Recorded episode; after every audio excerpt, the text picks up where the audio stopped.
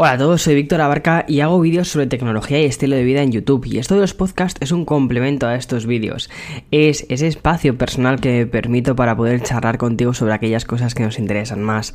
Pues eso, tecnología, videojuegos, un montón de cosas. Y de hecho el podcast de hoy, el episodio de hoy, tiene mucho que ver con eso, tiene que ver con tecnología y además también con videojuegos. Porque creo que hoy más que nunca es cuando esa intersección entre tecnología y el arte de los videojuegos se está mm, fusionando más y justo también es, es uno de los temas que quiero tratar hoy en el podcast. Bien, recientemente subí un vídeo que mm, creo que lo titulé algo así como tenemos que hablar del próximo iPhone y del siguiente o algo así. No recuerdo exactamente muy bien cómo lo, cómo lo titulé, cómo decidido titularlo. Ah, lo publiqué hace unos cuantos días y bien, en ese vídeo de lo que hablo es un poco de las evoluciones del iPhone, de cómo va a ser el próximo iPhone, pero no tanto basándome en los rumores que he ido viendo mm, por internet durante estos días y que probablemente si tú escuchas este podcast también seguro que estás muy muy al corriente de muchísimos de estos rumores, sobre todo porque yo creo que no hay día en el que mm, los medios de tecnología no publiquen alguna cosa nueva, alguna filtración o alguna confirmación de alguna filtración que ha habido durante estos últimos meses. Pero es que lo curioso de las filtraciones relacionadas con el iPhone es que creo que suceden incluso un año antes de que el iPhone sea presentado. Es más, se están empezando a hablar ya de algunos rumores, no de cómo va a ser el iPhone que se va a presentar en septiembre, sino rumores de cómo va a ser el iPhone que se va a presentar en 2020. Entonces, llega un momento en el que yo creo que todo esto de las, filtraciones puede ser puede sonar hasta hasta abrumador no decir wow es que estamos ya hablando de, de productos que todavía no ha salido uno y ya estamos hablando de cómo va a ser el sucesor del siguiente y justo lo de eso hablo de si realmente estos productos suceden uno a otro o si realmente se complementan. Y es una es uno de los temas que, que traté en el vídeo sobre todo porque creo que es muy interesante ver cómo va a ser el próximo iPhone y es un vídeo que puede verse tanto este año como el siguiente como el siguiente, porque de lo que hablo un poco más es de la filosofía de la propia empresa, de cómo han ido evolucionando ciertos aspectos tanto en el hardware como en el software, y al final eso ha hecho que luego vayamos, cuando echamos la vista atrás, mm, veamos esa, esa evolución más desde, con perspectiva, más desde fuera, y digamos, vale, vale, por aquí van las cosas. Y viendo un poco cómo van por aquí las cosas es un poco lo que podemos entender de hacia dónde van a ir también, ¿no? Y creo que eso es una cosa muy interesante a tener en cuenta, porque creo que pocas veces se puede mm, tener tan no sé si decir tan seguro eh, una cosa, pero pocas veces puedes entender tanto el rumbo de una empresa y cuando lo entiendes principalmente suele ser porque tienen trazado un plan y cuando desde fuera nosotros como consumidores podemos llegar a entender cómo ese plan ha sido trazado es porque el rumbo está bastante claro, ¿no? Y no todo el mundo tiene, tiene esa... Em, no sé, tiene tan claras esas cosas.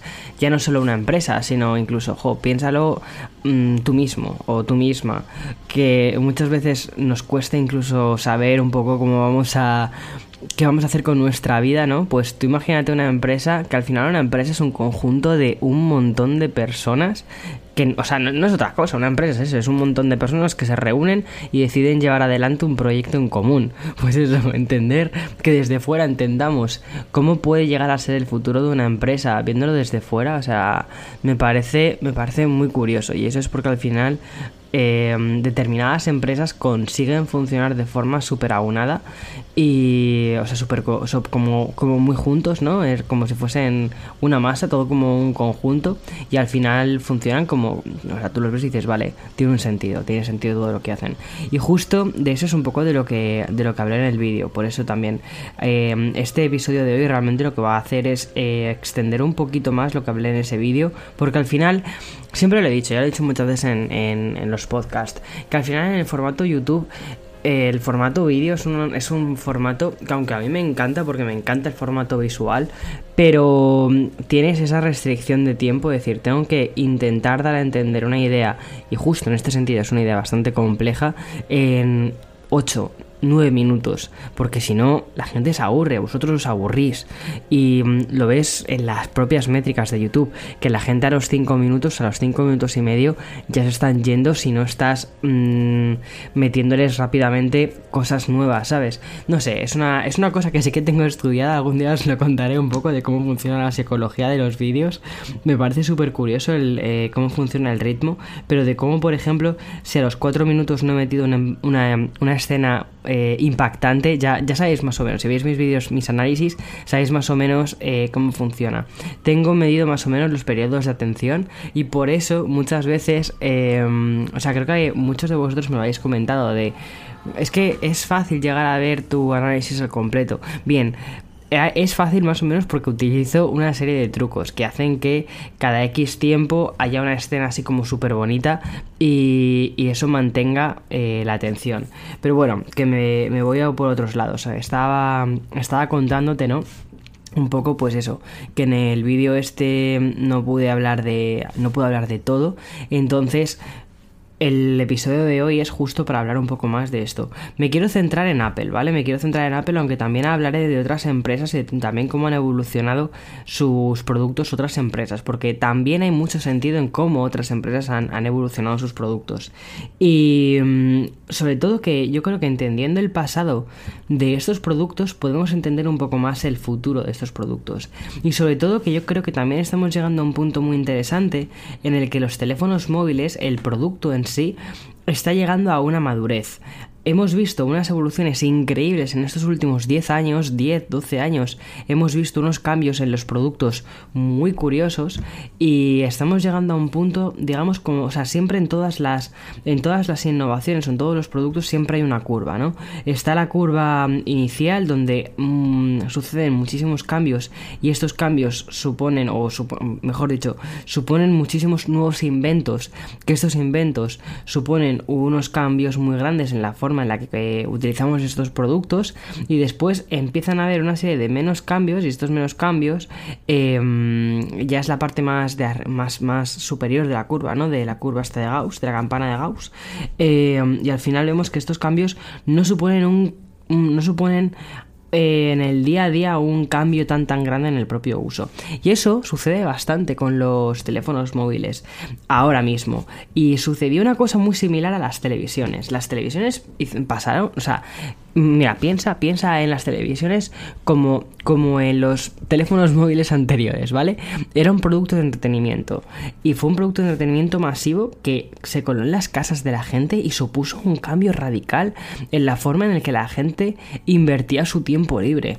Antes, o sea, piensa antes de las televisiones, ¿qué hacía la gente? O sea, antes de la televisión la gente se pues leía, eh, que también leemos muchísimo ahora, o sea, ahora leemos más que nunca.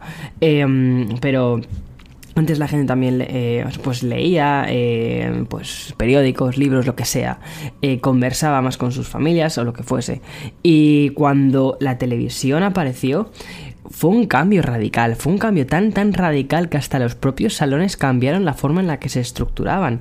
Las sillas, cómo se colocaban los sillones, las sillas, todo, todo giraba en torno y todo gira en torno actualmente a la televisión, a la televisión como centro de entretenimiento.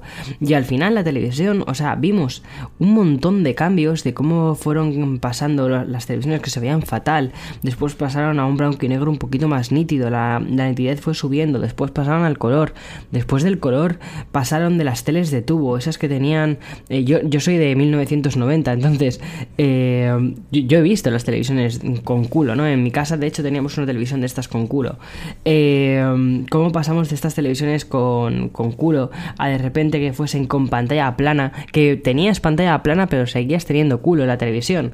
Y después como poco a poco todo esto se fue reduciendo a lo que tenemos ahora mismo. Ahora mismo, de hecho, en casa ya os lo enseñaré Mm, tengo una tele nueva este año y, es, una locura. hacía muchísimos años que no tenía una tele nueva. Em, bueno, mejor dicho, eh, eh, em, no teníamos tele, no tuvimos tele desde que compramos el proyector y el proyector realmente era es, una cosa mucho más multimedia, no es algo tan sencillo de encender como una televisión. El, el, proyector tienes que bajar la pantalla, tienes que encenderlo, o sea, es decir, te tienes como quien dice que preparar para lo que vas a hacer. No es como la tele que es algo mucho más inconsciente. Llegas a casa, enciendes la tele y quizás lo tienes incluso de ruido de fondo muchas veces, ¿no? Eh, bueno, eso, eso ya te digo que nunca ha sido, ha sido mi caso, pero, pero es una cosa que hace mucho la gente. Y y bueno, y esta nueva tele es una, es una tele LG y son 75 pulgadas, que es enorme, una pantalla 4K con un borde diminuto. Piensas en esa evolución y dices, vale, sí que ha habido una evolución, ha habido una evolución bastante grande, pero en los últimos años tampoco ha habido tanta, tanta, tanta evolución. Desde que hemos pasado lo que es la pantalla plana a la pantalla plana planísima, es decir, que no tiene ni culo ni tiene nada, ya no es tanto el cambio. Em, una televisión 1080 a cierta distancia tampoco es tan diferente de una tele 4K. Cuidado, también hay que decir que yo soy un poquito miope, pero em, hay, diferentes, hay diferentes formas de medir, por ejemplo, si tu tele mide tanto y vas a colocar el sillón a tantos metros, una televisión 4K no, o sea, no es tan tan perceptible. Eh, la diferencia respecto a una televisión 1080. O sea, son cosas que hay que tener, que o sea, que la, la, evolución sí que, ha, sí que sí que hemos tenido una evolución, sí que hemos tenido innovación en las televisiones, pero ha sido mucho, ha sido muy diferente. En los últimos años ya no se ha innovado tanto. Se nos intentaron meter, y esto es importante que lo tengamos en cuenta, se nos han intentado meter ciertas eh, cosas que parecían innovaciones como las pantallas curva dentro de las teles y esa evolución al final hemos visto que no es una evolución sino que es un gimmick, es, es algo absurdo, es algo que la gente no demanda, que la gente no usa. Y esto mismo eh, también lo trasladamos a otro tipo de productos en los teléfonos móviles, otro tipo de eh, entre comillas, innovaciones que al final no han terminado de calar en la población porque no han sido tan diferenciadoras. O, por ejemplo, también en la tecnología 3D en las teles, el estar con gafas en el salón no ha sido una cosa que haya calado. Y las televisiones 3D durante unos años empezaron a vender muchísimo, incluso llegamos a ver la combinación de pantalla curva más 3D y actualmente ya no tenemos eso. La tecnología ha ido por otro lado, ha ido hacia las pantallas 4K. Al final lo que ha ganado ha sido la resolución y pantallas cada vez más económicas, la resolución y la tecnología OLED, que eso ha sido muy muy muy muy curioso. Y a partir de ahí, o sea, como diferentes em, trayectorias que pensábamos que iban a tener las televisiones, se han hecho como diferentes test. Se saca la televisión con curva, se saca la televisión con pantalla 3D, 3D más curva, 4K más curva, o sea, diferentes combinaciones hasta que al final ha habido una que ha sido la ganadora, que ha sido curiosamente la más sencilla. La evolución de simplemente resolución. Mejoramos resolución y punto. Y luego por otro lado ha sido mejoramos resolución y tecnología de contraste de imagen. De que los negros sean más negros, por ejemplo, con el con el con metiendo el panel SOLED. O con bueno, cosas de ese tipo, ¿no? Y lo mismo sucede con los teléfonos móviles. ¿Ves? Una cosa tan, tan compleja no podía explicarlo en eh, tan tan bien en el, en el vídeo que lancé el otro día. Y por aquí es un poco por donde creo que, o sea, por aquí es un poco lo que está sucediendo con los teléfonos móviles. No estamos viendo innovaciones tan grandes, pero si echamos la vista atrás, al igual que hemos hecho con la televisión, que hemos visto un poco la, historia de la televisión, si echamos la vista atrás y me voy a centrar en el iPhone, porque creo que es uno de los productos que más llaman la atención y que al final, eh, aunque muchísima gente esté en otra onda, esté en teléfonos Android, al final el iPhone sigue siendo un teléfono con el que se siguen comparando el resto de teléfonos, nos guste o no. Es decir, habrá personas que estén de acuerdo, estén, estén, o sea, habrá personas que les guste más el iPhone, personas que les guste menos, pero al final uno de los teléfonos con los que se mide el resto sigue siendo el iPhone. Y uno de los teléfonos que más interés despiertan tanto para un lado como para otro sigue siendo el iPhone.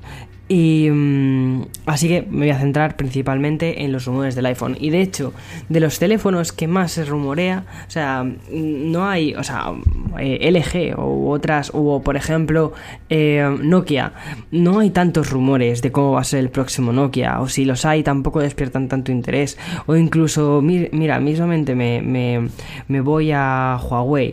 Huawei, que es una empresa que hace teléfonos que están muy bien, no hay tantos rumores. Si tú lo miras muy sencillo, tú pones rumores Huawei eh, o buscas rumores iPhone, el volumen de noticias de uno y otro es, vamos, es, es una locura. Hay una página que se llama trends.google.com que te sirve para medir los resultados de búsquedas y las tendencias de cómo X resultados de búsqueda eh, están sucediendo en diferentes partes del mundo. Y es una forma muy buena de poder medir el interés de ciertas cosas en diferentes puntos del mundo.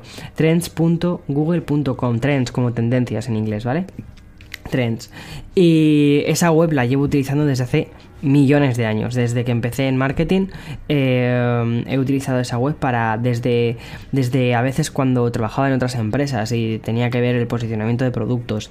Tenía que, ahora mismo, por ejemplo, cuando quiero decidir cómo quiero elegir el título de un vídeo, pues utilizo esta web para saber eh, qué cosas se buscan más, qué cosas se buscan menos, o de qué mismo, o sea, un mismo producto, de qué forma puede llamar más interés. Para que al final, o sea, tienes que jugar con Google, tienes que jugar con el algoritmo de Google, ¿no? Cuando estás eh, subiendo vídeos a YouTube. Y esta web me ayuda un montón. Bien, como digo antes, que me voy por, me voy por los cerros de VA. Pues eh, eso es lo que sucede con el iPhone. Y bien, eh, muchas veces, o sea, estas nuevas innovaciones, vemos que, o estos nuevos cambios, el iPhone 11, el iPhone siguiente, el iPhone 2, vamos a llamarlo iPhone 12, ¿vale? El iPhone del 2020. Y este iPhone vamos a llamarlo iPhone, de, iPhone 11, ¿no? Eh, que falta por confirmar el nombre, todo apunta a que sí, que se va a llamar iPhone 11. Tiene todo el sentido del mundo que se llame iPhone 11. Eh, tendrá unas mejores cámaras, parece que se han filtrado pues también eso, o se han mostrado unos modelos con, con tres cámaras en la parte de atrás con incluso dicen que el, cristal de, atrás en lugar de ser brillante va a ser como una especie de cristal mate lo cual me gustaría también o sea sí que me gustaría me gustaría ver ese cambio porque de hecho el cristal mate en color en blanco en color blanco es eh, como tuve el pixel el pixel 3 eh, normal el pixel 3 eh, tenía la parte trasera de color blanca y me encantaba el cristal así como mate. Me parecía como muy bonito, me parecía precioso ese tipo de cristal. Y si lo hiciesen en el iPhone me parecía precioso también. Y... Y bueno, y sea pues eso, que va a tener unas mejores cámaras, mejores procesadores, una serie de mm, pequeñas cosas. No son cambios, fíjate, no me parecen cambios tan tan tan tan tan tan grandes. Si metiesen soporte para el Apple Pencil, sí que me parecería un cambio bastante grande, aunque no sé, fíjate, no sé si se van a atrever, si se van a atrever a hacer eso alguna vez en el iPhone. Ojalá me equivoque, ¿eh? me encantaría equivocarme, pero si finalmente eh, pudiésemos utilizar el iPhone 10, eh, o perdón, o, 11, eh, el iPhone 11 con el Apple Pencil, a mí me encantaría, me parecería una, o sea, me parecería una maravilla, porque las pantallas de los teléfonos, sobre todo del, del 10R y del 10S Max, son pantallas bien grandes y poder utilizar una versión miniaturizada del Apple Pencil o incluso va sin miniaturizar, que lo metan directamente, el Apple Pencil 2, que es un poquito más pequeño que el Apple Pencil 1, pues sería, estaría muy bien poder Mm, bocetar alguna cosa, por ejemplo, desde una aplicación de notas o cosas de este tipo. No sé, yo creo que cuanto cuanta más em, que, el producto Apple Pencil en sí se libere también del iPad y que pueda estar en otro tipo de productos, sería, sería genial eso. Pero bueno, a ver qué sucede. De todos modos, eh, donde me quería centrar en el vídeo no era tanto en los rumores aislados de parece ser que tendrá esto, parece ser que tendrá lo otro, sino que me centré un poco más en ver cómo han sido los cambios y sobre todo entender que y si la estrategia de Apple no fuese, y esa es la pregunta, ¿no? Esa es la pregunta que, que suelto dentro del vídeo, que yo creo que no todo el mundo ha entendido, quizás no me expliqué demasiado bien por el límite de tiempo, pero allá va. Eh, y si el iPhone como tal, como producto, y no me refiero al iPhone 11, iPhone 10S, iPhone 10, no me refiero al producto en sí, y si el iPhone como tal fuese algo más fluido, si el hardware fuese algo fluido. y ahora me explico, porque es esta, es la locura del mundo. Aquí, aquí, necesito, aquí necesito que hagas eh, imaginación, ¿vale? Que en lugar de pensar en el hardware como algo cerrado, eh, en lugar de pensar en, el hardware como es ese, es ese ladrillo, es ese cristal, justo es ese cristal de acero, de aluminio, de... No, en lugar de pensarlo así, piénsalo como como un cristal, ¿vale? Como un cristal, como algo, como algo fluido, como algo que puede cambiar, que puede modificarse. Aunque, o sea, imagina el iPhone como ese cristal y lo que, o sea, y lo que em, y lo que al iPhone le hace iPhone es el sistema operativo, ¿vale? O sea, más o menos, yo creo que la idea está pillada, ¿no? Es decir, eh, lo que realmente da identidad al iPhone no es tanto el propio hardware, sino que se lo da, sino que se lo da el sistema operativo principalmente, no solo el hardware. Y de ese modo, las evoluciones que vemos año tras año en el hardware funcionan un poco más como software en el sentido, mira, ¿cómo hemos visto las, cómo son las evoluciones en el hardware? Perdón, en el software. Las evoluciones en el software, en los sistemas operativos, suelen ser, se suelen construir una encima de otra, ¿no? Vamos pasando de una capa, siguiente capa, vamos mejorando, puliendo, perfeccionando, hasta que al final queda un producto, bueno, nunca hay un final, mejor dicho es eso, nunca hay un final la, perfección es imposible de conseguir porque, porque nunca hay un final para conseguir la perfección. Y eso es un poco como funcionan los sistemas operativos o el software en general. Nunca hay un final para mejorar el software. Y lo mismo sucede con el hardware. El hardware tampoco hay un final nunca para mejorar el hardware. Aunque sí que hay ciertos aspectos del hardware eh, en el que alguna serie de cambios empiezan ya a ser un poco, no voy a decir imperceptibles, pero sí quizás algo más irrelevantes. Como por ejemplo las pantallas. A ver, a la pantalla del iPhone o de la pantalla de cualquier teléfono todavía le queda eh, por hacer alguna serie de cosas. Al final, yo creo que el fin último de un producto es que ese producto deje de existir. En el sentido, o sea, cuidado. Y eso también, necesito, necesito eh, que, lo, saques un poco para afuera, ¿vale? Y esto me vale para cualquier teléfono. Al final, el, o sea, la forma. O sea, es un, poco, es un poco curioso esto.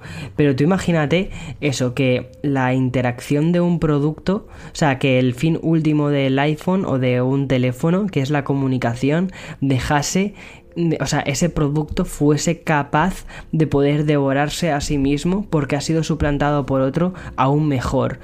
Por ejemplo, ¿a dónde voy? Al Apple Watch o a las gafas, ¿vale? Unas futuras gafas de, de, Apple o un Apple Watch o que el iPhone evolucionase mucho, que al final no sé si eso sucederá.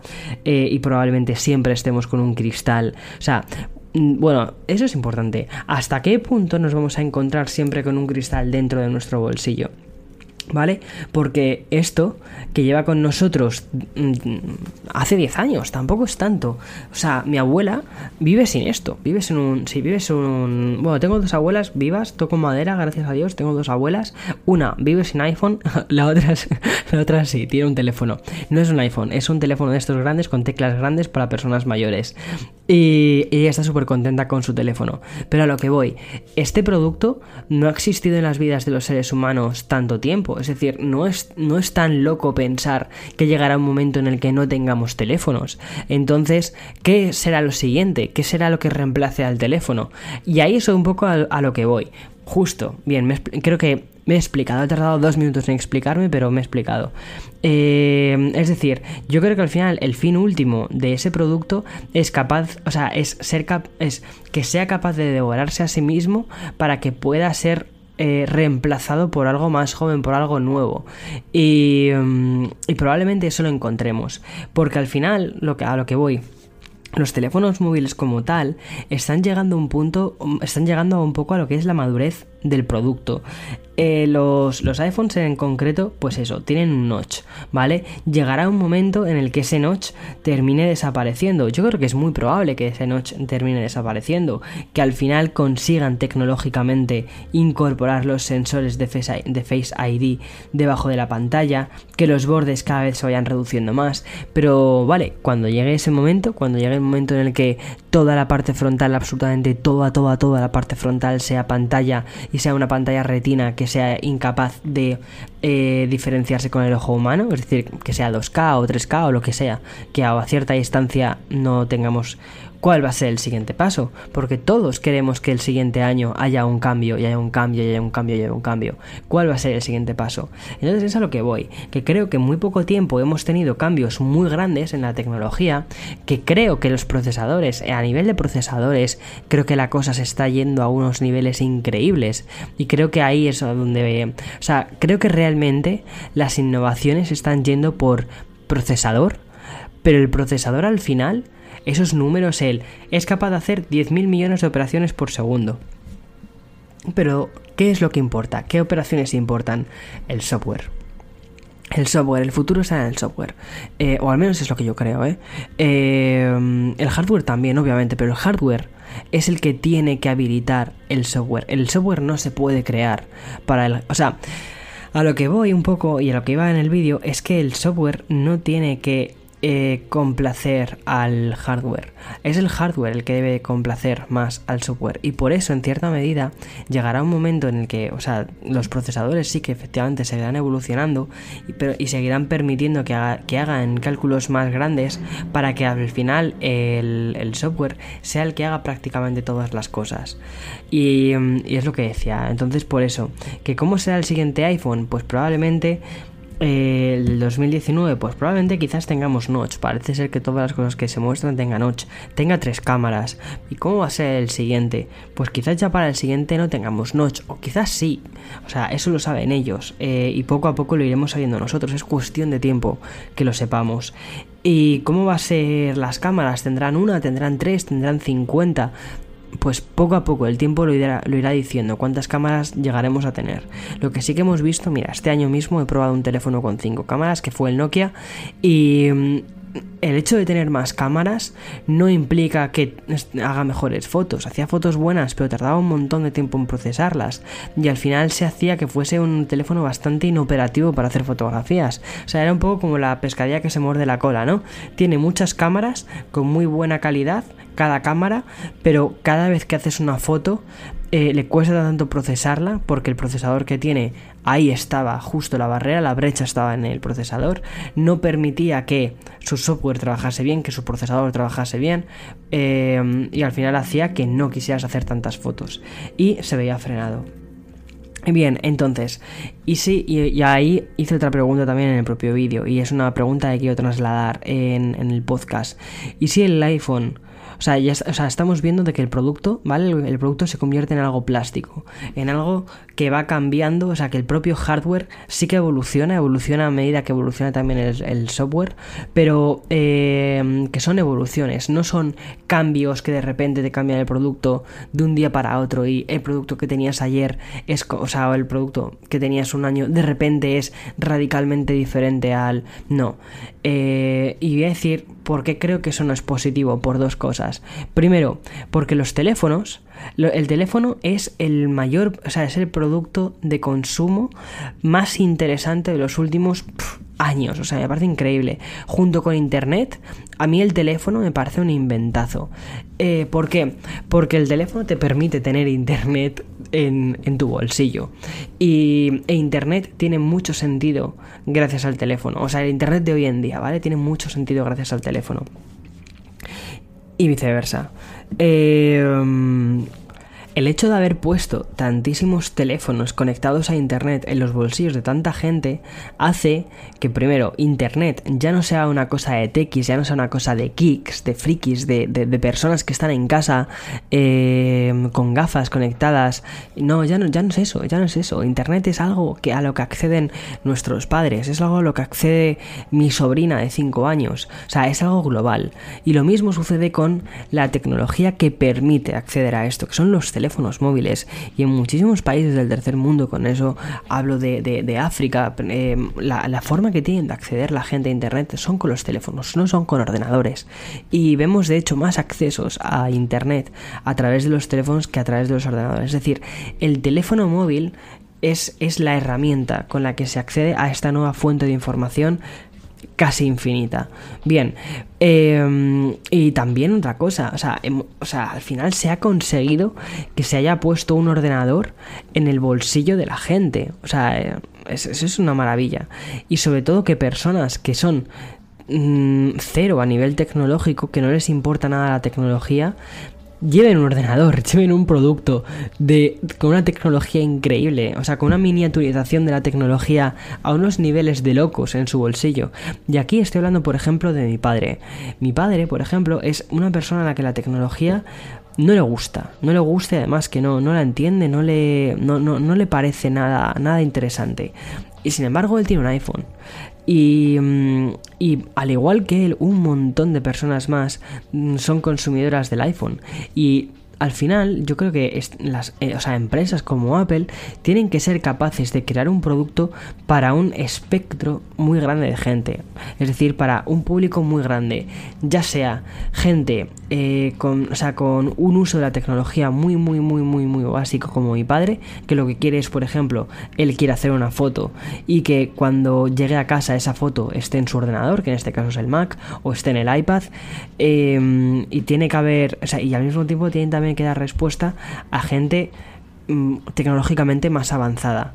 Pero lo que sucede, y es que las empresas, y ya no solo hablo de Apple, muchísimas, o sea, prácticamente casi todas las empresas, realmente donde tienen puesto el foco no es en los techis, no es en los geeks, no es en la, no es en, en este público que escuchamos el podcast o que veis mis vídeos, no, no es en eso, es en la gente corriente. ¿Por qué? Porque al final ellos son los que, eh, o sea, nosotros quizás eh, la gente tecnológica, tecnológicamente un poquitín más avanzada, vamos a decir eso, tecnológicamente un poquito más avanzada, quizás nosotros vamos probando diferentes tecnologías y vamos diciendo, vale, esto bien, esto mal, esto bien, esto mal, pero al final quien decide qué tecnología se quede, qué tecnología se, se, se va, es el público general y los productos se crean para el público general. Y, y, de hecho, si nos fijamos, todo está yendo hacia una generalización porque cada vez más gente tiene acceso a más cosas. No solo hablo de los teléfonos móviles, hablo de programas de televisión, hablo de libros, hablo de todo, hablo de historias. O sea, todo tiende hacia, hacia, hacia, hacia la no, o sea, no hacia la especialización. Yo creo que hay o sub, o sea, hay subespecialización muy, muy, muy, muy, muy, muy grande o generalización. Y estamos tendiendo hacia, estamos tendiendo hacia un público que demanda cosas más generales y las empresas demandan cosas, o sea, hacen cosas cada vez más generales. Sí que hay empresas que eh, despuntan por hacer mm, cosas así como punteras, por ejemplo, mira, OnePlus. OnePlus, el, el 7 Pro, que es el teléfono Android que utilizo, me encanta la pantalla. Y la pantalla esa es, o sea, es magnífica, es, increíble. Y esa tecnología terminará siendo eh, adaptada a otro tipo de pantallas. Estoy convencido que Samsung en el próximo teléfono lo sacará, si no es con 120 Hz, o sea, si no es con, una tasa de 90 Hz, lo sacará con 120. Y después OnePlus dirá, pues yo la subo también a 120. O su, su o su afán, por ejemplo, de hacer procesadores más rápidos también, o sea, o de incorporar eh, procesadores más rápidos. Al final toda esta tecnología, o sea, mucha de, mucha de esta tecnología cala queda, cala y se termina quedando y otra tanta se desecha y al final no, no va a ningún sitio, ¿no? Y yo creo que muchas veces los, los techies, los, la gente a la que nos encanta la tecnología, flipamos con, con, algunas cosas que realmente son, como aquí se dice, eh, gimmicks. Es decir, son, son como, no sé, mentirijillas o, o, cosas que al final no terminan yendo a ningún sitio. Y, y hay empresas que hacen más eso y otras empresas que lo hacen menos. Lo que te das cuenta muchas veces es que hay productos, sobre todo a mí me, ha pasado desde que he empezado a ir a, desde que he empezado a ser invitado a eventos de diferentes marcas. Ves que hay productos que hay, o sea, que hay lanzamientos, eso mejor dicho, que hay lanzamientos, presentaciones y después te, prestan el teléfono mm, para que lo veas allí, para que lo... y que además está como presentado para que esas características que son como muy tech friendly, porque como eres em, reviewer de tecnología, está muy pensado para el, que analiza la tecnología y que diga, wow, qué pasada, permite hacer esto, y que se lo transmitas a tu comunidad, a tu audiencia, wow, qué pasada, mira, permite hacer esta cosa, pero que después se lo cuentas a la gente, a la gente corriente, y te dice, pues vale, ¿Y, yo qué hago con eso? O sea, ¿y eso, y eso para mí de qué sirve? Eh, y dices, pues tienes razón. O sea, tienes razón. Y eso pasa muchísimo. Y eso pasa. o sea, es algo muy habitual en, marcas curiosas. O sea, en, marcas contadas. suele pasar eso con más frecuencia. Y sabes, bueno, suele pasar mucho con marcas que fabrican teléfonos chinos. O sea, pasa mucho. Em, que hacen muchos gimmicks. Que muchas veces sí que son como cosas muy guau. Pero otras veces es que ni se, ni se terminan adaptando. No, no van a ningún sitio. Pero bueno, eh, ¿y qué más os quería contar? Es un poco con el tema del iPhone, o sea, un poco, digamos, perdón, eh, con los temas de las evoluciones. ¿Qué es evolución? ¿Qué es innovación? O sea, ¿qué es evolución? ¿Qué es innovación? ¿Y qué es revolución? Creo que son cosas diferentes. Y la revolución, sé que a muchísima gente y en YouTube es una cosa como muy, muy habitual, ¿no? Decir, wow, esto es súper innovador, esto es muy... Innovador es novedoso, esto es muy novedoso, vale, pero es revolucionario, ¿Cambia la forma en la que estamos utilizando el producto o, cambiamos productos? No, ¿por qué? Porque las revoluciones, las revoluciones que de verdad cuentan, son las que van poco a poco, son las que terminan calando poco a poco en la sociedad. ¿Sabes lo que es una revolución? Una revolución es la forma en la que interactuamos las pantallas, con las pantallas, que utilicemos dos dedos, por ejemplo, para ampliar una fotografía que hagamos clonk y de repente la foto se amplíe, el multitouch, así que fue una revolución, y una revolución que hemos visto con el paso del tiempo. En ese momento es verdad que sí que se vio como una super innovación, pero porque también estábamos en un punto en el que eh, muchos lanzamientos se veían como futuras revoluciones o como innovaciones muy grandes en ese momento, pero porque no había precedentes, no había, no había un techo, no, no había un, o sea, había mucho por, por, por donde empezar a, construir. Y, mm, y yo creo que eso es un poco lo que pasó con, esto. Pero por ejemplo, lo, echas la vista atrás y el, ampliar una foto pellizcando la pantalla me parece mágico.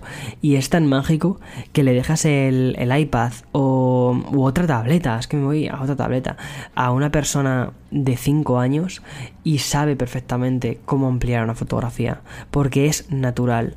Y eso es una innovación, es una innovación increíble. Bien, y... Mm, y entonces lo que comentaba es que el iPhone es que es que, o sea, como, decía al principio, ¿no? El iPhone, o, estoy utilizando el iPhone como eh, un poco hilo de conductor de las, de las innovaciones que han tenido, de innovaciones más silenciosas que al final han terminado siendo revoluciones. Y por ejemplo, Apple creo que una cosa muy interesante que está haciendo con su producto, con su producto estrella, que es el iPhone, es que sea también una llave de acceso a un mundo de servicios. ¿Por qué? No solo están construyendo hardware, es que yo creo que es una cosa que estamos ignorando un poco, porque estamos siempre como súper locos por, producto, producto, producto, producto, y a mí me encanta el producto, pero una cosa que no nos damos cuenta es que software, o sea, software o servicios, eh, se destina muchísimo dinero a servicios. Y Apple está ganando también ya mucho dinero en servicios y está invirtiendo mucho dinero en servicios. ¿Por qué? Porque probablemente esa sea la siguiente innovación. Servicios. El, el tiempo que destinamos a ciertas cosas. Mira, pensad en una serie de cosas y después de hecho vamos a hablar de eso. Los videojuegos o, de, o los servicios de suscripción. Actualmente tenemos un acceso ilimitado a muchísimo entretenimiento por un coste prácticamente nulo, si no es a veces nulo. YouTube. YouTube al final es un espacio, es gratuito para el usuario, ¿vale? Y al final, eh, ¿cómo YouTube gana dinero? Con la atención. Claro que hay dinero, hay muchísimo dinero detrás de YouTube, muchísimo, pero si el usuario no paga nada, no paga el usuario, pero pagan los anunciantes. Y al final lo que importa es la atención, es el tiempo en el que la gente, o sea, el tiempo que la gente permanece enganchada a tu plataforma, no a tu vídeo en sí, sino a tu plataforma. Eso es lo que importa. Entonces estamos empezando a hacer un poco economía del tiempo. Sí, es, es, yo creo que es el, la siguiente innovación es dónde la gente invierte su tiempo, a qué le prestamos atención, a, dónde están nuestros ojos o nuestros oídos, ¿no? Y yo creo que ahí es un poco hacia donde está yendo eh, Apple con los servicios y hacia intentar también aunar un montón de cosas. Apple Music, oídos, Apple TV, ojos, Apple Arcade, los dedos, el videojuego, la atención plena. ¿No? Y, ahí es un poco hacia donde probablemente esté yendo. ¿Y dónde está centralizado todo esto? En el producto. El iPad, el Apple TV, el iPhone. El iPhone probablemente como eje central, ¿no? Porque el iPhone es un poco lo que es el producto más masivo. O sea, el producto que más, más, más, más vende, más masa lleva es el iPhone.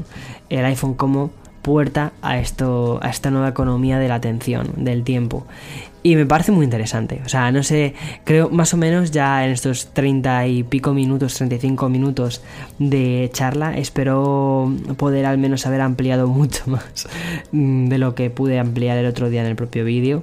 Y espero sobre todo haber podido trasladar, o sea, haber podido llevar estas ideas que dejaba, apuntaba ahí como por encima en, el vídeo haberlas podido llevar a la tierra.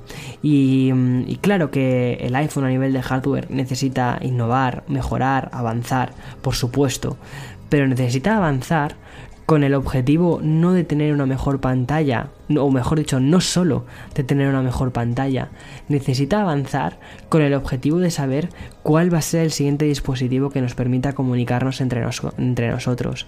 O sea, hay que pensar no en eso, no hay que pensar en, en el producto del año que viene o en el producto de dentro de dos años, no hay que pensar en vamos a reducir costes este año o vamos a hacer que el producto sea más barato. Eso al final es. No son, eso no son innovaciones, eso son cosas para el día a día. O sea, esos son, perdón, esos son quizás, sí, pueden verse como innovaciones, no como innovaciones, sino como novedades, eso. Pueden verse como novedades, o ha habido una bajada de precio, o han metido una nueva cámara, o han metido una nueva pantalla. Pero las revoluciones son las que se miden 10 años después.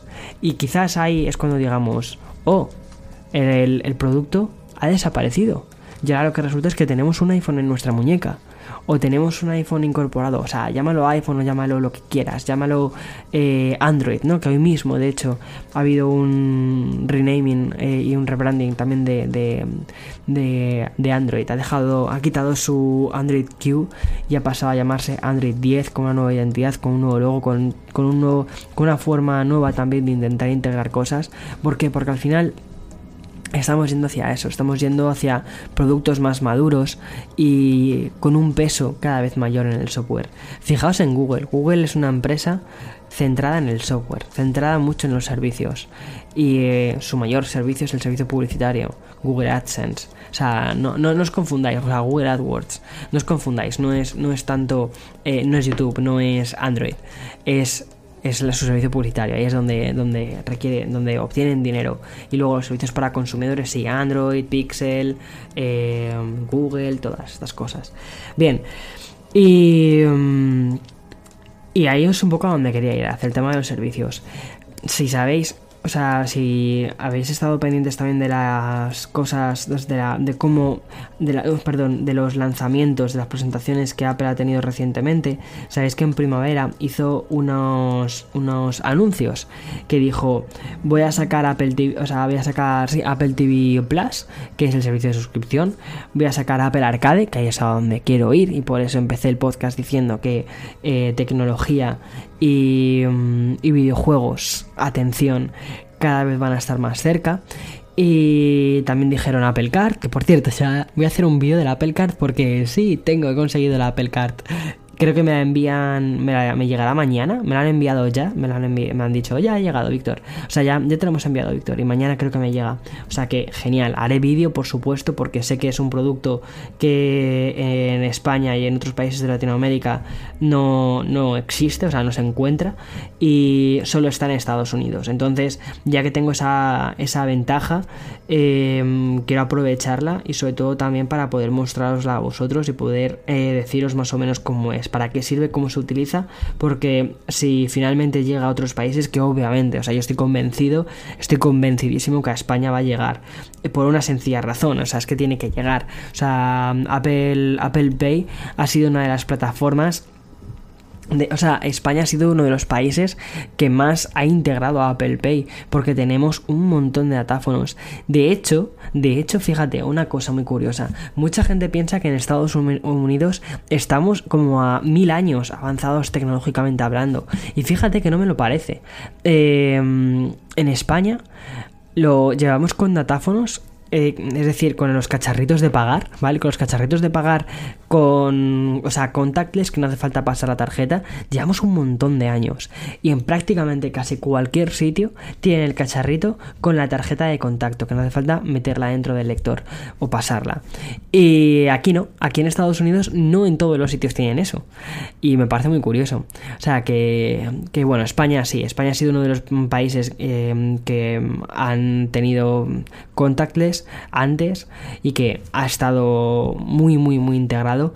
Y de hecho Apple Pay en España funciona muy bien, un montón de bancos utilizan Apple Pay y yo creo que es cuestión de tiempo que la Apple Card llegue a España y por eso me parece un tema muy importante o muy interesante para poder tratar en un vídeo. Bien, y a lo que iba, Apple Arcade. Apple Arcade yo creo que es uno de los productos que más ganas o servicios de los que más ganas tengo y primero porque me parece que es el futuro de los videojuegos porque, o sea, primero, como decía antes, economía de la atención, todas estas cosas, ¿vale? Es decir, ¿dónde inviertes tu dinero? ¿Dónde, o sea, tu dinero, tu tiempo? ¿Dónde pones tus ojos? ¿Dónde Netflix, Hulu, HBO, eh, Apple TV, Disney Plus? O sea, tenemos un montón de servicios de suscripción. Y en videojuegos también tenemos un montón de servicios de suscripción. Tenemos el Game Pass de Xbox, tenemos PlayStation Plus. En Estados Unidos tenemos otra cosa que se llama PlayStation Now, que es parecido al, al Game Pass de Xbox. Y ahora vamos a tener Apple Arcade. Pero la diferencia entre Apple Arcade, que es un servicio más de suscripción, y, otros servicios que puedan salir relacionados con móviles o, algo que pueda hacer a Android, que de hecho han dicho ya que están haciendo una cosa similar a Apple Arcade, que como un paquete mensual de juegos que te puedes descargar por menos precio. Lo que está haciendo Apple, que es, es diferenciador, es que está eligiendo mucho qué juegos mete dentro de Apple Arcade y en segundo lugar está también invirtiendo bastante dinero en estudios para que desarrollen juegos específicamente para la plataforma. Es decir, el concepto, un concepto que yo creo que toda esta generación de consolas, la generación de PlayStation 4 o Xbox eh, One, hemos perdido, que es los exclusivos. Porque ahora si, si lo piensas, casi todos los juegos salen para, para, para todas las consolas. Yo me acuerdo de cuando estabas, eh, cuando tenías la PlayStation 1 o la PlayStation, PlayStation 2, 3 más bien, que sí que tenías exclusivos que se los veías a tu, a tu colega que tenía quizás la Xbox 360 y él jugaba a Halo, él jugaba, bueno, Halo sigue siendo un exclusivo, pero ahora ya, por ejemplo, va a estar en PC y, mm, o, muchos exclusivos de PlayStation 4 que los estamos viendo también en PC. O sea, digamos que la, el concepto de exclusivo se está perdiendo, ¿no? Y mm, creo curiosamente que justo ahí es a donde va a ir un poquito también Apple Arcade a la hora de crear juegos que estén exclusivamente en su plataforma, que si quieres jugarlos, pues oye, te suscribes a Apple Arcade y sobre todo que también están metiendo bastante pasta en esto. Y de hecho, uno de los, o sea, una de las cosas que yo creo que me parece también muy interesantes es a la hora de tener mejores procesadores, una de las cosas que nos, que nos, permite hacer que los procesadores vayan avanzando año tras año y tener un software mejor es que al final los juegos son más potentes y podemos ya no solo que sean más potentes, sino que los desarrolladores se animan a crear juegos que sean cada vez más más complejos. Y como decía antes también, yo creo que si em, al final se van a terminar adaptando juegos de consola, se va a ir también perdiendo esa exclusividad eh, hacia una plataforma nueva que es iOS. ¿Y por qué iOS principalmente? O sea, digo iOS, también creo que Android, pero sobre todo iOS. ¿Por qué? Primero, porque eh, amigos que tengo me han dicho que en cierta medida es más fácil desarrollar o adaptar este tipo de cosas para iOS porque hay mucha documentación, principalmente porque hay mucha, mucha documentación. Y que a veces en Android te puedes perder un poco más. Que curiosamente lo que tienes es mucha documentación, pero que no es tanto, no es oficial. De todos modos, ahí, si hay algún desarrollador en la, en la sala, que me escriba un privado un DM, un, un tweet por privado y que me explique un poco mejor porque estas cosas siempre me interesan un montón y aquí yo soy completamente nuevo. En la parte de desarrollo siempre son cosas que, que, ahí, yo no entiendo nada, ¿vale? Y, mm, y lo que te estaba comentando, juegos cada vez son más complejos, adaptaciones de consolas llevadas a teléfonos móviles. Y es justo el caso de Hyper Life Drifter. Tengo aquí a Miguel García, que es el director creativo de Avilite Studios, que son los responsables de llevar a Hyper Light Drifter a iOS y también lo llevasteis antes a Nintendo Switch. ¿Cómo ha eh, sido este viaje, Miguel? Cuéntame. Eh, pues ha sido un viaje bastante alucinante. Eh, ha sido duro, pero al final con buenas recompensas y, con, un, con un buen juego en la calle en dos plataformas. Además que sí. Cuéntame un poco cómo, cómo surgió todo. Porque, bueno, primero cuéntame, para la gente que no lo conozca, qué es Hyper Light Drifter y mm, por qué merece la pena ser jugado. Pues Hyper Light Drifter es un videojuego eh, de, de, rol, de acción RPG, eh, desarrollado por Hermasin eh, a partir de un Kickstarter que fue muy exitoso y, la gente se volcó mucho con, el juego porque eh, tiene mucha calidad visual y porque el mundo que crea es muy rico y, muy único. Hmm. Totalmente. O sea, también hay que decir que es bastante difícil, que es bastante complicado. Sí, pero que tiene una. de hecho como el, Dark Soul 2D. Sí, además que sí, totalmente. Pero sí que es cierto que la curva de aprendizaje es bastante buena. O sea, que a medida que vas jugando cada vez más, sí que vas aprendiendo un poco cómo funciona la estructura y que luego, al menos, mm, eh, yo lo he jugado en iOS, no lo he jugado en Nintendo Switch, luego hablaremos de eso también, eh, pero al menos cuando mueres en iOS no te manda súper lejos.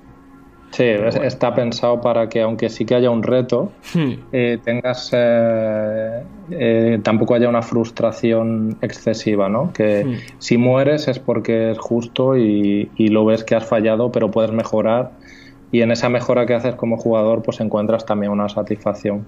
Exacto, exacto. Miguel, cuéntame cómo pasasteis primero a mm, llevar este juego que estaba pensado, que se creó en un Kickstarter y que estuvo salió en PlayStation. ¿Cómo lo llevasteis a Nintendo Switch y de ahí cómo lo llevasteis después a dispositivos iOS que ha salido hace nada, ha salido hace 10 días, una cosa así? Sí.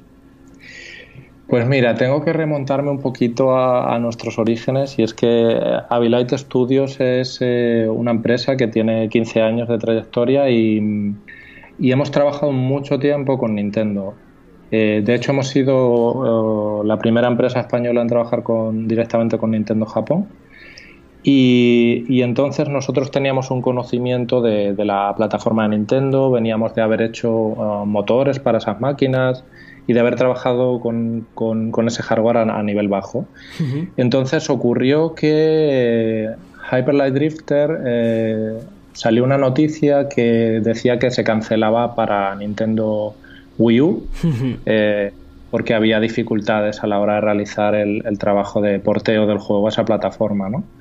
Y debido a nuestro track record y ese conocimiento que nosotros teníamos, pues eh, contactamos con ellos y nos propusimos a, ayudarles, a decirles, oye, creemos que podemos hacer eh, ese trabajo, eh, hemos visto que lo habéis cancelado, no, no habría por qué, porque pensamos que puede ser hecho, ¿no? Empecemos a hablar. Y, así fue como, como comenzó. Qué bueno, qué bueno. Y de ahí al final, en lugar de sacarlo a Wii U, pasases directamente a Nintendo Switch. ¿Y cuál fue el reto de pasarlo a Nintendo Switch? Pues mira, eh, según empezó el proyecto y, Nintendo fue conocedor de, que iba a hacerse el juego para, su plataforma, para Nintendo Switch, eh, lo primero que nos dijeron es, queremos el juego a, 60 FPS, porque claro, eh, quieres que luzca lo máximo en tu máquina. Y, nosotros que estábamos, por supuesto, dispuestos a aceptar ese, ese reto, lo aceptamos, pero eh, fue difícil, fue difícil, costó trabajo, pero también eh, supuso una recompensa enorme cuando se consiguió y, se consiguió terminar el producto para Nintendo Switch y, hacer que, corriese a 60 frames por segundo. Y además que, eh, aparte de llevar el juego, de como que dice, de volverlo a, a, crear para la Nintendo Switch, hicisteis una cosa más, ¿no? Una diferencia respecto a la plataforma Sony. Y eso lo hicisteis vosotros en Abilite. Sí, eh, eh, el juego había sido publicado ya en Xbox, PC y, PlayStation. Y entonces tenía ya cierto tiempo, era un juego de, culto y muy bien valorado, pero pensábamos que traerlo a Nintendo Switch y de la forma que lo estábamos haciendo era una ocasión especial y que, y que merecía no solo hacer un port técnico a la altura, sino añadir contenido creativo. Eh, entonces nosotros desarrollamos contenido extra eh, en colaboración con, con Germasin. Hmm. Eh, fuimos proponiéndole qué tipo de contenidos pensábamos que encajaban con, su producto y, cuando estuvieron de acuerdo en, qué tipo de cosas íbamos a añadir, que era una zona extra con contenido de niveles eh, jugable y una serie de armas y trajes exclusivos, pues eh, nos pusimos a desarrollarlo y, lo hicimos nosotros aquí en, en Avilite. Qué bueno. Y después todo ese contenido al final también lo habéis llevado a la versión de, de iOS, ¿no? Sí, eh, cuando se publicó para Nintendo Switch, para diferenciar la versión, se publicó como Special Edition y esa misma versión es la que, la que ahora mismo se ha publicado en, en iOS. Vale, genial. Vamos un paso, un paso atrás. Eh, Miguel, eh, ¿cómo pasáis el juego de, de Nintendo Switch a iOS, porque mm, me imagino, o sea, no es lo mismo eh, estar eh, con el, pues con los mandos, con mandos físicos, a de repente tener que mm, volver a adaptar todo o, rehacer todo el juego, ¿no? Para tener controles táctiles. Sí. Pues mira, nosotros lo que, al final lo que ha sido crítico, clave en la conversión para iOS hmm. es eh, la usabilidad y que la experiencia de usuario sea buena. Hmm. Eh, los dispositivos de hoy en día tienen una capacidad como para poder mover eh, el juego bien eh, y el, punto clave de, sacar un juego para, para móviles es hacer que la forma que interactúas con él sea natural y te haga sentir que, tienes el control y que, y que funciona de la forma que te esperas. Hmm. Y le dimos muchas vueltas, hicimos muchas pruebas, playtesting y al final determinamos cuál era la mejor forma de, interactuar con el juego para que se sintiera natural. Sí, muy, además que, o sea, muy guay. Y mm, además que también lo llevasteis a 100, o sea, yo lo he jugado en el iPad, en el iPad Pro, y corre a 120 FPS, y lo puedes jugar además también con mando. Sí, eh, por partes lo de 120 FPS, eh, pues bueno, veníamos de 60 en la Switch y fue como la pantalla del iPad Pro puede ir a 120 FPS. Mm, ¿Por qué no intentarlo empujar un poquito más y optimizar un poquito más por donde sea lo que podamos y conseguir hacer que, luzca todavía más? Y además ser uno de los primeros juegos que, van a 120 FPS en, la plataforma. Hmm. Y, y, bueno, pues decidimos que merecía la pena y pusimos ahí toda la carne en el asador y en cuanto a lo, de, a lo del mando, pues eh, era obligado. O sea, un juego hmm. como ese eh, hmm. tienes que poder jugarlo con mando porque si lo tienes, pues ¿por qué no? Conectarlo y Exacto, no, además que creo que es, es una. o sea, está muy bien planteado. Em, vale, y habéis, por ejemplo, del paso. O sea, me comentabas antes que sí que hubo una. Eh, unas conversaciones, ¿no? Entre Nintendo y vuestro estudio cuando lo pasasteis a, Nintendo Switch. ¿Ha sucedido algo similar? Es decir, ¿habéis tenido algún tipo de feedback eh, positivo o negativo? O sea, sea el que sea, por parte de, de Apple a la hora de llevar este juego a la plataforma? Sí, bueno, o sea, eh, cuando nosotros eh, nos pusimos en contacto con Apple, con los responsables que tenemos asignados como estudio, para comentarles que estábamos trabajando en este proyecto, eh, enseguida se volcaron con nosotros también y, decidieron que iban a apoyarlo en toda la medida posible. Y, y, una de las cosas que hace Apple es decirte en qué cree que puedes añadirle al juego para que llegue a más usuarios y que llegue de una forma en la que la experiencia que ellos tengan sea la mejor posible. Eh, mm, nos hicieron recomendaciones, traducción a idiomas extra, eh, como el coreano que no estaba originalmente mm. eh, en la versión de Switch y algunas otras cosas. Y, y sí, al igual que Nintendo, que cuando trabajas con ellos, pues siempre quieren que el producto sea lo mejor posible, pues el feedback que se ha recibido de Apple también nos, nos ha hecho empujarlo hacia esas cotas de calidad que, también se demandan en la plataforma. Qué bueno, qué bueno, Miguel. Y mm, esto respecto a lo que ha sido la parte de publicación del juego y todo esto. Pero, em, ¿tú consideras, porque, o sea, me parece, me parece que juegos como el vuestro, como el de Hyper Light Drifter, que la, o sea, creo que hay una diferencia bastante grande en cuanto a juegos que tienes, por ejemplo, en iOS. Juegos sencillitos, juegos más, más básicos como para echar el rato, que no necesitan demasiada concentración, y juegos como el vuestro, como el de, como el de Hyperlight, o bueno, u otros muchos juegos que estamos viendo últimamente que están llegando a la plataforma de iOS.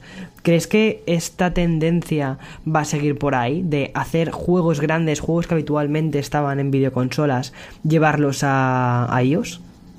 Mm, sí, yo no solo pienso que la tendencia va por ahí, sino que, así espero que, sea, porque realmente es una plataforma que tiene una potencia de hardware eh, muy bestia, está poco explotado y, que el punto crítico es eh, si la forma de interactuar con el contenido es adecuada. Entonces, si tú eres capaz de eh, hacer que el usuario interactúe con el contenido de una forma que resulte agradable y el juego realmente se presta a poder encajar y funcionar con ese tipo de interacción, eh, por supuesto que la gente está deseando tener experiencias eh, con una calidad como en consola, en PC o cualquier otra plataforma. Eh, nosotros consideramos que, que se le presta poca atención. Se, se tiende a mirar el móvil como, oh, el móvil no es una plataforma de primer nivel, pero, pero para nosotros no es así. Nos lo tomamos muy en serio y, intentamos maximizar en cualquier plataforma en la que hacemos nuestros juegos hmm. pues su máximo potencial. Hmm, totalmente. Y sí, porque muchas veces, como que muchos estudios parece que miran el móvil y luego y dicen, va, jueguecillos, jueguecillos de móvil, ¿no? Además que se suele decir como de esa forma tan despectiva. Es decir, va, estos hacen jueguecillos de móvil. Cuando, seamos sinceros, los juegos de móvil, tú, o sea, miras eh, por volumen de ingresos y son los que más eh, dinero generan. Eh, a los estudios. Que vale, que sí que es verdad que luego al final no es un contenido en muchos casos de una calidad increíble, pero, pero bueno, hasta, hasta que eso cambie, hasta que esa tendencia cambie y la gente empieza a sustituir los móviles por videoconsolas portátiles o incluso quizás las conecta a una televisión, conectes el móvil a una tele en un futuro, cojas un mando y ahí tienes todo, que es una, es una opción. O sea, es que no sabemos muy bien por dónde puede terminar yendo estas cosas. Sí, de, hecho, con, con, lo de Apple Arcade y todo este tipo ahí de movimiento, va. va, un poco en esa línea. Sí, porque justo ahí va. Si tú tienes un mando y llegas a tu casa, has estado jugando un juego en el móvil y llegas a tu casa, lo pones al lado de la tele, se comunica con la tele y lo ves en la tele y utilizas un mando, eh, en muy poquitos años eso puede desplazar radicalmente a, las consolas o la forma que tenemos de consumir el contenido en casa. Totalmente. ¿Cómo ves Apple Arcade? Porque, o sea, justo además esta semana estamos viendo como muchas cosas relacionadas con Apple Arcade. en unos meses probablemente ya salga por fin al Apple Arcade. ¿Lo ves más eh, como, como un motor para eh, la creación de juegos nuevos en la plataforma, ya no solo ellos, sino en plataformas móviles? ¿O lo ves más como algo accesorio? A ver, lo veo, lo veo interesante. Veo que puede ser un primer punto para que se empiece a tomar con más seriedad el desarrollo de juegos para móvil eh, y no verlo como, como lo que acabamos de comentar previamente. Y el servicio no deja de ser algo parecido a Xbox Game Pass Totalmente. o PlayStation Network o hmm. ese tipo de servicios, ¿no? Sí. Entonces, eh, bueno, es, que viene a, viene a ser una plataforma más y, y que pueda hablar de tú a tú con Stadia, Xbox, Microsoft. Exacto. Donde lo único que falta es el contenido. Y hmm. nosotros estamos convencidos en, en crear ese contenido.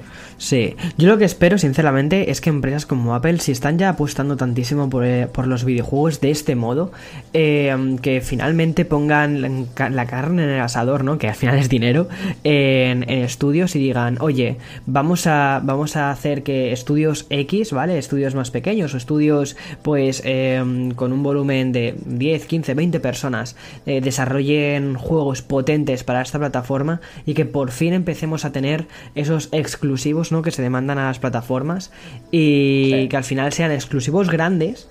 Eh, pero en, su, en su plataforma. Como, como el juego que, comentamos justo antes de empezar la entrevista, el de, el de Sky, ¿no?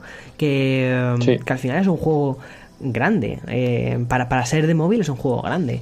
Y lo tienes también ahí. O, o sea, no solo para centrarme en Hyperlight, que si no. Pero el vuestro, el vuestro también es eso, es un juego, es un juego grande, pero el vuestro al final también es multiplataforma. Ha pasado de consolas a móvil y por probablemente sea en el móvil uno de sus sitios más naturales también. Sí, mira, eh, cogiendo el título que dices, Sky, eh, es que cumple exactamente lo, que comentaba previamente. Hmm. los gráficos y la calidad visual eh, es una calidad que tú podrías esperar ver en una consola. Exacto. Pero está diseñado de forma que interactuar con un dedo o interactuar en, en un Apple TV o un dispositivo en el que tengas poca interacción o la interacción sea táctil sea satisfactorio. Entonces, eh, es simplemente es diseñar el contenido para el hardware en el que va a correr. Y ese es un buen ejemplo. Hmm. Perfecto, Miguel. Pues, o sea, tú, tú sí que ves entonces que vamos a ir eh, viendo en un futuro más juegos grandes en, en iOS, iOS, Android o lo que sea, o sea, las plataformas sí, por supuesto. Genial, genial, Miguel. Pues muchísimas gracias, muchísimas gracias por pasarte por el podcast. Y para los que no conozcáis el juego de Hyperlight, deberíais de verdad descargarlo eh, o al menos echarle un vistazo en la tienda de, de, la App Store y ya veréis que simplemente a nivel gráfico os va a convencer muchísimo y vais a decir, merece la pena. Eso sí, ya os aviso que es bastante complicado. pues muchas gracias, Víctor, y encantado de haber pasado este ratito contigo. Me encanta de verdad poder traer gente, pues eso, como Miguel o todos los invitados que han pasado por el podcast, porque siempre que termino la entrevista y después como ha sido ahora, ¿no? Que justo está en la parte de edición y he vuelto a escuchar la entrevista. Y digo, es que qué cantidad de cosas aprendes de, de personas, pues eso, como Miguel. Es increíble. Mm, y, eso es un gusto. Y además me encanta, me encanta poder traeros voces diferentes al podcast, que también vosotros los conozcáis y sobre todo que podáis también aprender junto conmigo, ¿sabes? Porque la idea, la idea de este podcast, se lo comentaba antes a Miguel, es, eh, o al menos como, como yo lo concibo un poco a, nivel mental, o sea, de, visual, de cómo, cómo sería si, si esto estuviese realmente grabado. Esto sería una mesa y estaríamos hablando él y yo y de repente llegarías tú al lado y te sentarías y dirías, oye, pues voy a compartir un café con estos dos, ¿no? A ver qué me cuentan. Y esa es la idea del podcast, ese es, el objetivo con el que lo creé.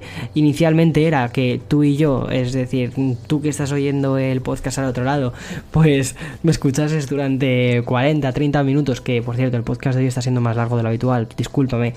Y mm, bueno, la idea era esa, era que tú y yo nos sentásemos a charlar y que y después pues mm, pensé que era una buena idea traer entrevistas de otras personas que mm, hacen proyectos interesantes, ya sea en tecnología, ya sea en, en, lo que sea relacionado con, o sea, con tecnología, que hagan cosas con tecnología, tecnología, arte relacionado con tecnología, en comunicación, youtubers, ¿sabes?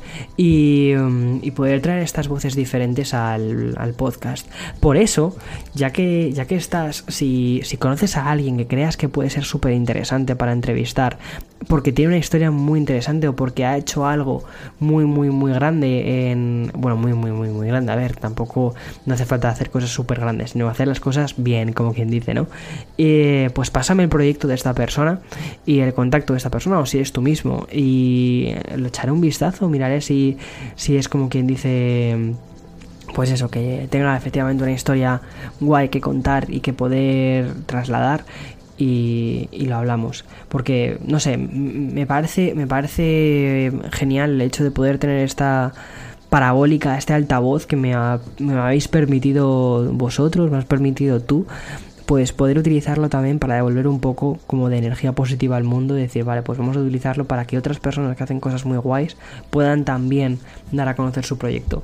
Y eso es genial, eso es genial, de verdad. En fin, el episodio llega ya a su fin. Me ha encantado poder estar durante esta hora contigo charlando. Espero que se te haya pasado corta, de verdad, ojalá, porque yo me lo he pasado muy bien, la verdad. Me ha servido muchísimo para reconciliarme en algunos aspectos con ese vídeo, porque creo que algunas cosas no se quedaron bien explicadas y han podido ser causa de malinterpretación o de... y probablemente Quizás porque no tuve el tiempo suficiente para poder explicarme y ahondar más en las cosas. Porque a veces como que siempre quiero mm, hacerlo todo muy visual, todo muy claro, todo muy y justo. A veces, o sea, unas veces lo consigo, otras veces no. Y, um, y, ya está. Pero bueno, siempre, siempre está bien tomar en cuenta las opiniones para mejorar. Siempre y cuando sean opiniones pensadas para mejorar. Cuando son opiniones destructivas, pues no. En fin, que espero que hayas pasado un buen rato. Si te ha gustado el podcast, déjame un comentario en Apple Podcast o en Google Podcast, en la plataforma desde donde lo escuches y que te permita poner un, un buen rating, las estrellitas. Si tienes una mala opinión del episodio, me imagino que no creo, no creo que hayas llegado hasta aquí, pero si tienes una mala opinión del episodio, pues mejor no publiques nada, te lo agradecería muchísimo. Más que nada, pues por, por, por karma. Gracias y, y, ya está. Y nos escuchamos la semana que viene. Espero ir volviendo de nuevo un poco a la a la normalidad. Ya, bueno, o sea, estos días, estas semanas atrás, he estado que es que no podía más, no podía más a nivel, a todos los niveles. O sea, me dio así un poquito de bajón y tal, y no me apetecía, um, o sea, no, no, me sentía con demasiadas fuerzas de ponerme delante del micro y hablar durante tanto tiempo de un tema, de un tema en concreto. Y ya estoy mucho mejor, ya tengo toda, o sea, lo mejor es que ya está toda la casa eh, montada, ya están todos los muebles montados y eso me da una tranquilidad increíble y poder ahora charlar contigo pues es genial. Así que estos, próximos días voy a ir cogiendo de nuevo carrerilla, el podcast ha vuelto, esta nueva temporada está más viva que nunca. Y mil gracias por subirte a, subirte a este barco, o mejor dicho, haberte sentado en esta silla a compartir un café conmigo. Un abrazo, hasta luego, hasta otra, chao, chao, chao, chao.